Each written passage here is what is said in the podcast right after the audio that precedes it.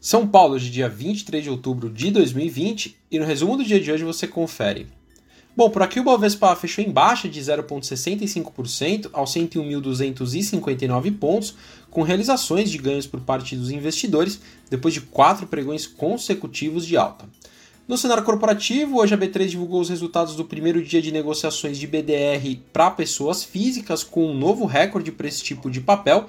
Foram 31.522 negócios contabilizados, superando o recorde anterior, que era de 11.971 negócios em um único dia. Para terem uma ideia, antes dessa liberação, a média diária era de um pouco mais de 1.400 transações. Outros destaques na ponta positiva do índice, a Arezo disparou hoje 16,4% a 61 reais, depois da companhia anunciar a compra da marca Reserva por 715 milhões de reais. Outra fora do índice que teve um desempenho positivo foi a Light, com alta de 4,75% a R$ 19,17, depois o sócio da 3G Capital, Carlos Alberto Sucupira, anunciar que aumentou sua participação na empresa em 9,9%. Na ponta negativa, a Eduque hoje fechou em queda de 1,55% a R$ 26,05. Hoje foi dia da analista do BB Investimentos Melina Constantino divulgar o relatório de revisão de preço com alvo de R$ 46,00 para a final de 2021. Ela destacou que o setor educacional continua reagindo de forma mais negativa em relação a outros setores da bolsa, reflexo das incertezas da retomada econômica, com perspectivas de menor captação de alunos em cursos presenciais, aumento de inadimplência e maiores custos para a retenção desses alunos.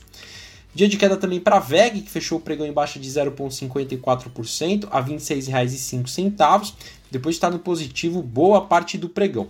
Ontem, a analista do BB Investimentos, Caterine Kisselar, divulgou o relatório destacando que a retomada do ciclo curto contribuiu para um EBITDA de 62% maior comparando ano contra ano.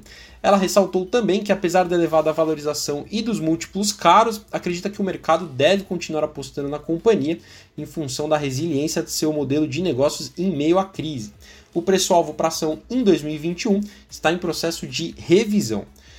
Bom, indo para o exterior, as ações asiáticas tiveram um dia misto hoje, com expectativas quanto a mais estímulo fiscal nos Estados Unidos e o aumento de casos de coronavírus. O índice Xangai Composto teve uma baixa de 1,04% e o índice Nikkei do Japão com uma alta de 0,18%. Na Europa, o dia foi de alta com alguns indicadores agradando os investidores e os resultados do banco Barclays, que veio acima das perspectivas dos analistas, que ajudou a sustentar o setor financeiro do continente. O índice pan-europeu, Stock 600, fechou em alta de 0,62%.